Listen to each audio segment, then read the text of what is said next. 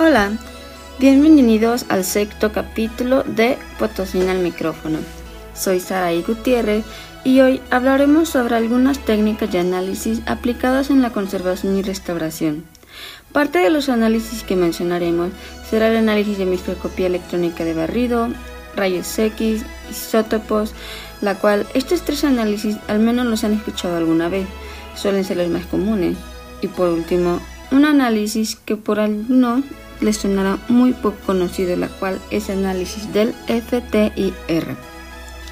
Los siguientes métodos de estudio están orientados a la identificación de las alteraciones, los deterioros o los componentes de los materiales tanto orgánicos e inorgánicos, y para proceder a realizarlos, algunos llevan a ser invasivos y no invasivos, que quiere decir que algunos requieren de una muestra directa de la obra que probablemente, por ejemplo, se obtenga por medio de la extracción de la misma, dejando una alteración mínima, o también tomando una muestra que se encuentra completamente desprendida.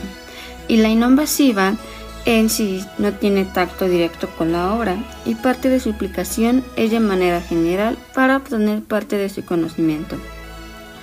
Los análisis que describiremos vienen siendo invasivos, ya que a través de ellos se pueden obtener información más específica y comenzamos con el análisis de microscopía, que, de acuerdo con Joseph Aligat Ignacio Rollo y Ana Franco en su documento Caracterización de patologías de la piedra en monumentos históricos que la monarca de la Loma, describen que esta metodología permite la observación en detalle de las muestras, así como realizar análisis químicos puntuales.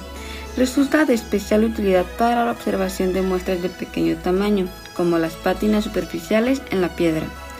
El instrumento consiste básicamente en un haz de electrones que incide en la muestra recubierto en un material conductor. Las distintas señales provocadas sirven para obtener imágenes punto por punto de superficie.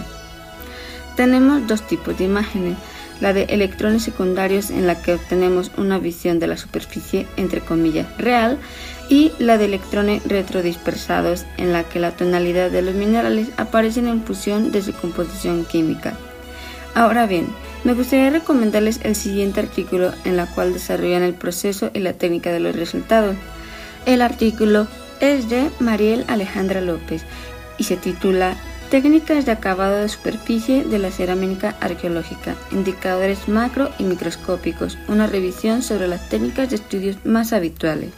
Proseguimos con la siguiente técnica, que es la técnica de distracción de rayos X y esta es la radiación electromagnética originada por las transiciones electrónicas que tiene el lugar entre capas profundas de la estructura anatómica de los átomos. Estas transiciones están inducidas por la extensión electromagnética o partículas cargadas. Parte de la radiación emitida es característica de los elementos químicos presentes en las muestras y el resultado de este proceso en un gran número de átomos es la generación de rayos X formando un espectro entre cada elemento.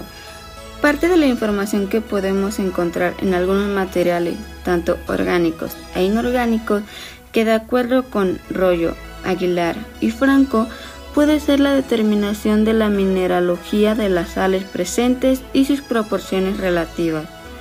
Para ello, las sales recogidas mediante raspado con bisturí se introducen en un difractómetro de rayos X en la cual un haz de luz incide a diferentes ángulos y mide las reflexiones obtenidas. Cada mineral presenta unas reflexiones características que, en su fusión con su intensidad, permiten deducir el porcentaje de cada componente existente en la muestra. Ahora, continuamos con la técnica del análisis isótopo. Gran parte de los materiales petros, minerales y orgánicos posee lo que podría dominar una huella isotópica, que los relaciona con su fuente o zona de origen. En algunos casos debemos recurrir a la detección de los elementos para poder conocer el origen determinado de los materiales. El análisis isotópico puede aplicarse de manera similar. Pero, ¿qué es un isótopo?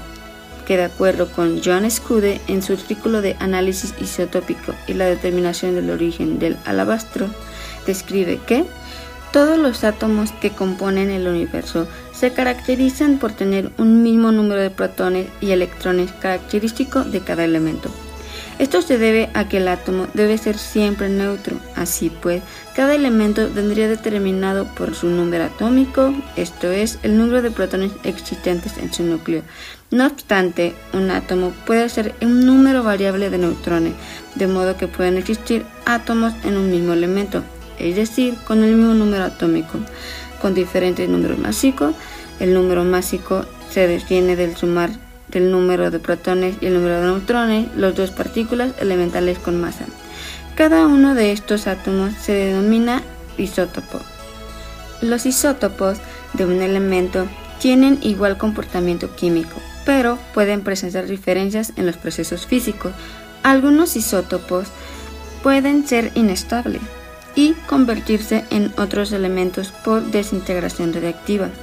La relación entre estos isótopos reactivos, o también conocidos como padre, y los isótopos que derivan de ellos, llamados radiogénicos o conocidos también como hijo, es una de las bases de la investigación mediante el, análisis isotópico.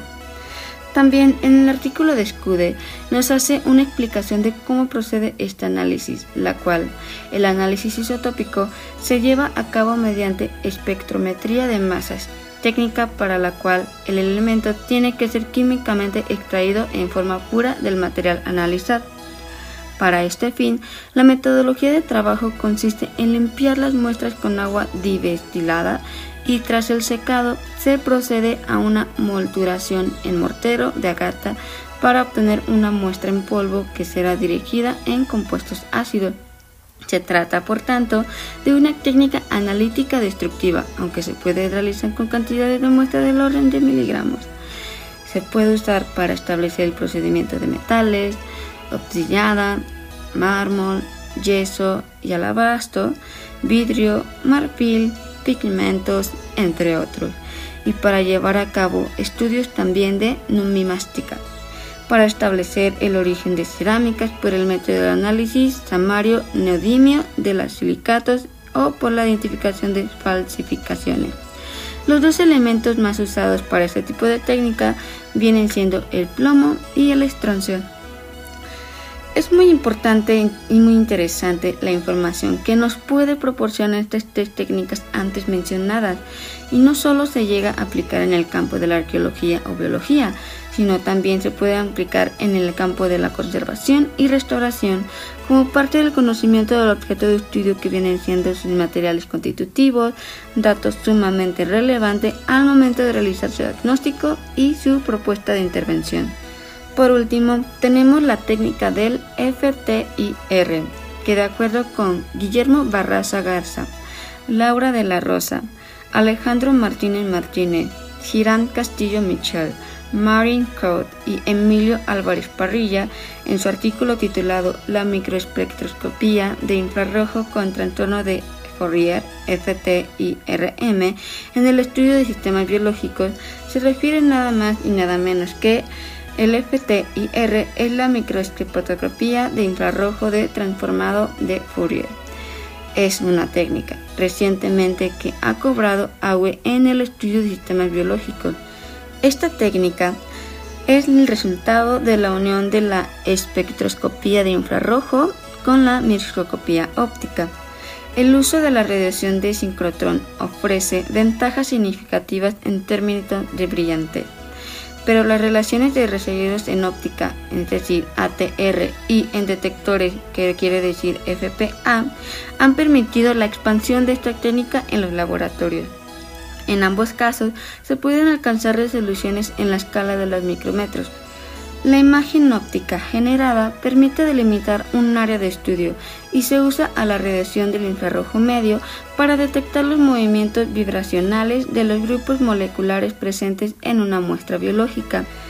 Los resultados obtenidos permiten observar el estado bioquímico de una muestra, además de obtener información de todas las moléculas presentes en la misma, lo cual permite la identificación, semicuantificación y precisa localización de una o varias moléculas de interés al interior de la célula o tejido.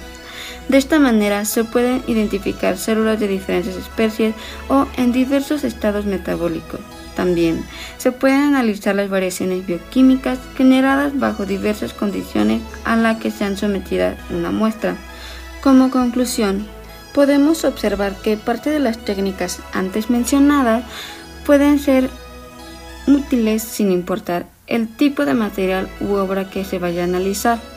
Todo esto con el fin de estar completamente informados sobre nuestra pieza, que además no solo sirve para poder rectificar algunos materiales, sino también estos pueden servir para contextualizarlos en dicha catalogación o tiempo o hasta su misma procedencia. Espero haberles dado una nueva información y así juntos seguiremos aprendiendo sobre más temas interesantes en el campo de la pentología. Es todo por hoy y esto fue por el Micrófono. Adiós.